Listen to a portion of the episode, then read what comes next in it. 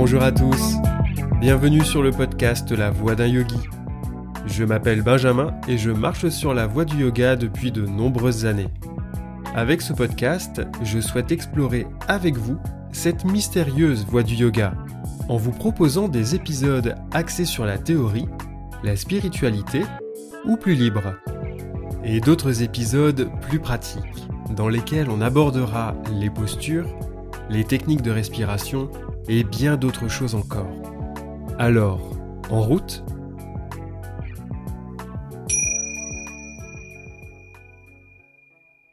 Épisode 8 Vrikshasana, l'arbre.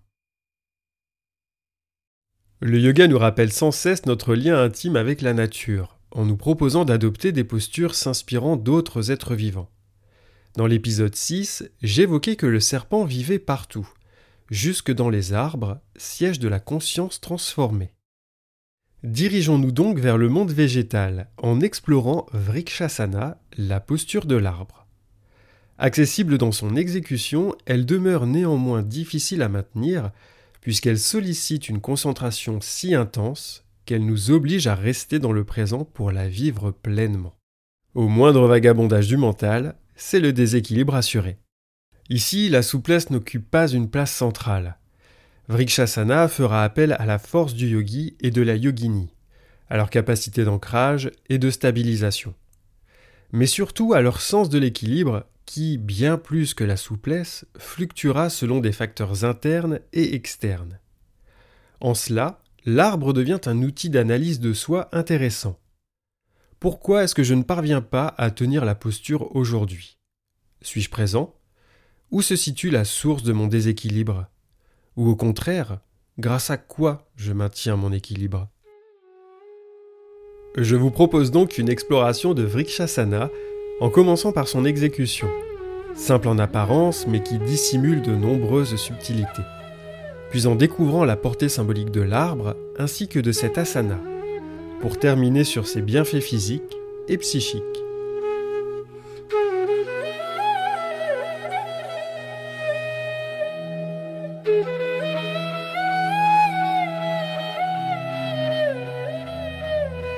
Vriksha signifie arbre.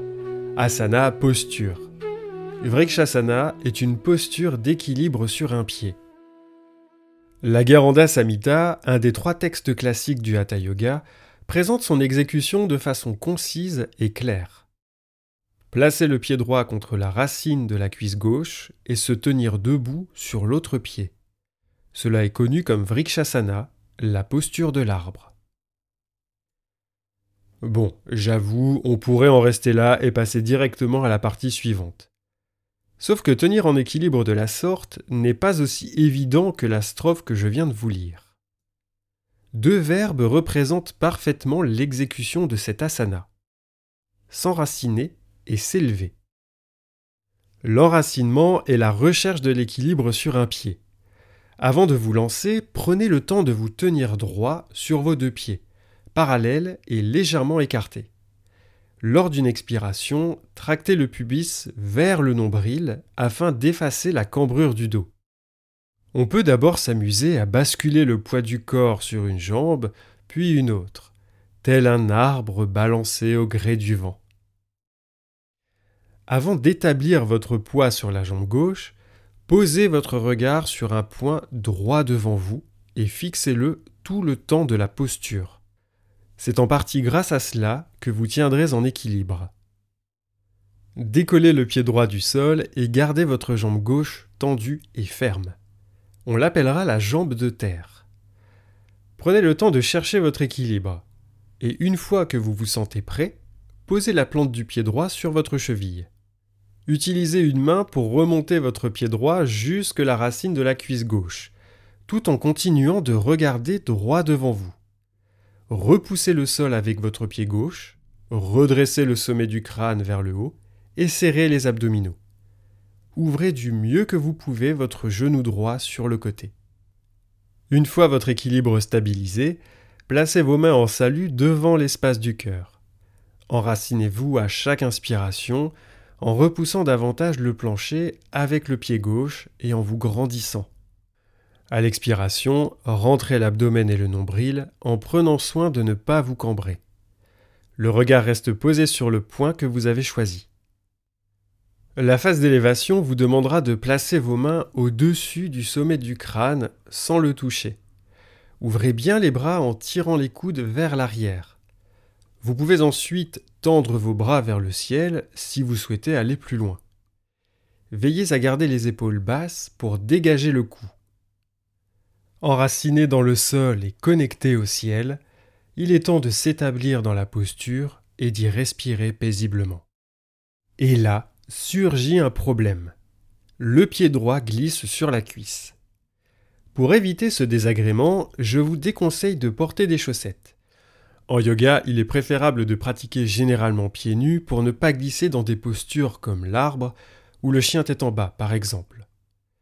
En ce qui concerne Vrikshasana, pressez bien le pied droit contre la cuisse gauche, qui repoussera votre pied droit, et vous créerez ainsi deux forces antagonistes qui immobiliseront votre pied. Si vous n'arrivez pas à garder l'équilibre, ajustez l'emplacement du pied droit dès le début de la posture. Aménagez selon vos possibilités. Il est préférable de commencer en posant le pied sur la cheville, d'y être stable plutôt que de se balancer sans cesse et générer des tensions inutiles si vous le placez trop haut.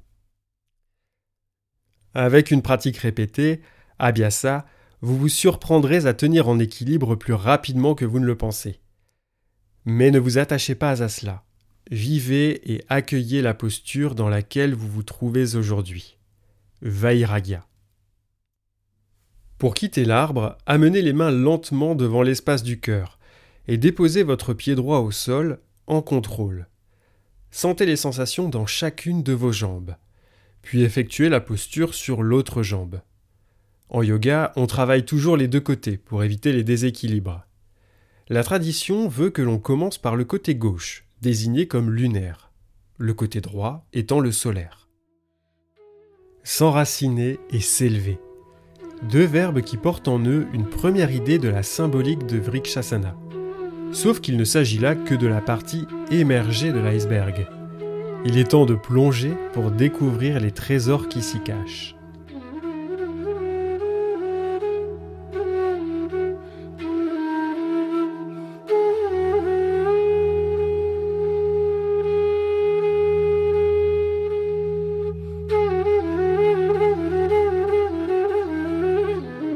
Que représente l'arbre pour vous? Quel symbole placez-vous derrière le Seigneur des forêts? Toutes les civilisations ont des histoires, des mythes à nous raconter autour d'eux. Chaque culture s'est interrogée sur le sens de la vie. Parmi ces innombrables explications, une image revient souvent, celle de l'arbre de vie.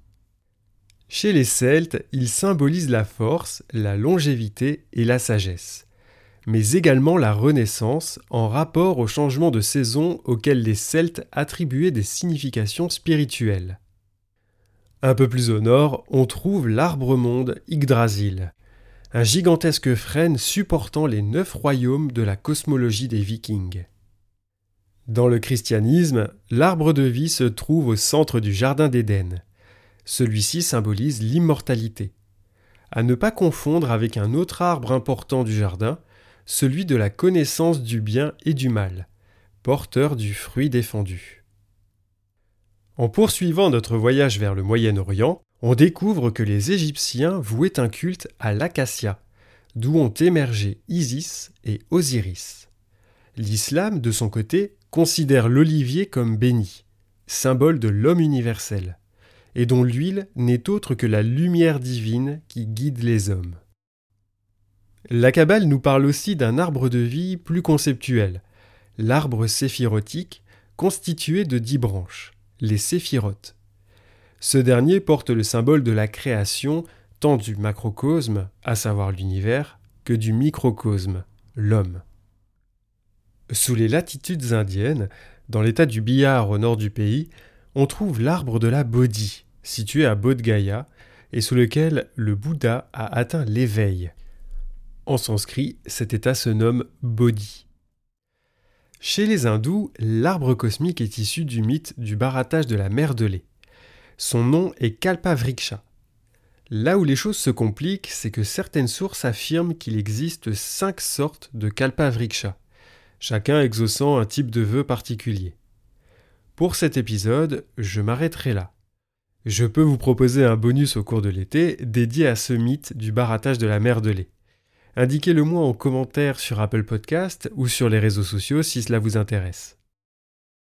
Les textes philosophiques des Upanishads décrivent l'univers comme un arbre renversé, qui plonge ses racines dans le ciel et étend ses branches au-dessus de la terre. Les êtres vivants puisent la vie d'en haut pour la faire pénétrer en bas. Quelle que soit son orientation, l'arbre véhicule le symbole universel d'axe du monde, de lien entre la terre et le ciel. Ses racines évoquent la nécessité de s'ancrer dans les profondeurs pour grandir. Cette croissance à la surface de la terre se manifeste d'abord par un tronc, qui gagne en vigueur et en robustesse. De lui jaillissent enfin des branches et une cime, attirées par la lumière du soleil. Racines, tronc, branches.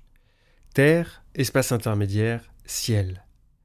À nouveau, on retrouve la notion de trinité évoquée par le mantra Om. La posture de l'arbre va donc exprimer la verticalité de l'homme, depuis son enracinement jusqu'à son élévation. Son cœur devient alors le point intermédiaire entre la terre et le ciel, le matériel et le spirituel.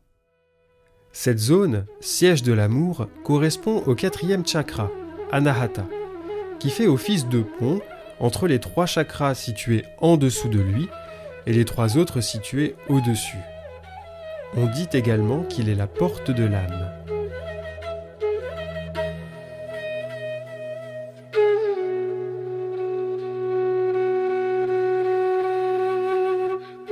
Vrikshasana appartient, selon moi, à cette catégorie de postures qu'on pourrait désigner d'intergénérationnelles et des plus accessibles.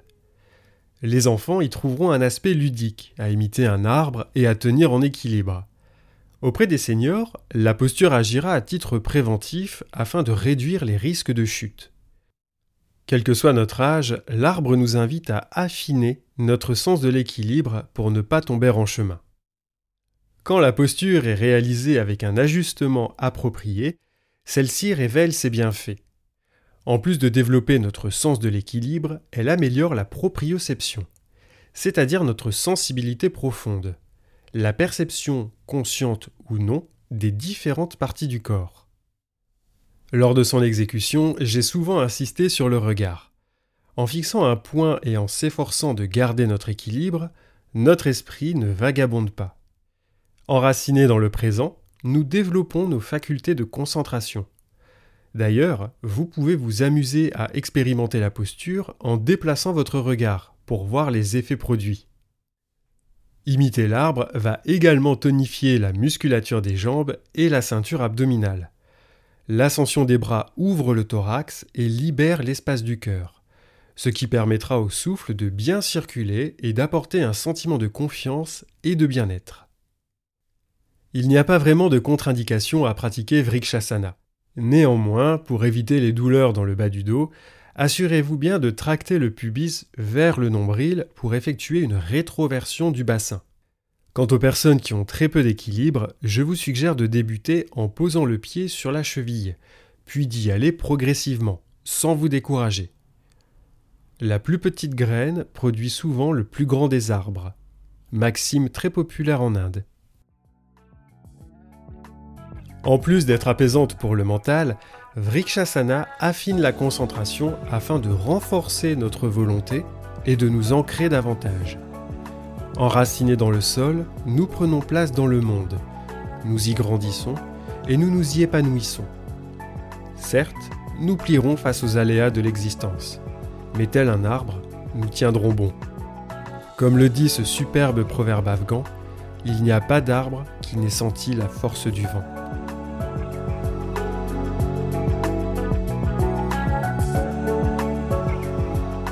Merci d'avoir écouté cet épisode. N'hésitez pas à vous abonner, à le noter sur votre plateforme, à le commenter et à le partager. Si vous avez des questions ou souhaitez simplement me faire part de votre expérience du yoga, n'hésitez pas à m'écrire. c'est ensemble que nous explorons les voies du yoga. Namasté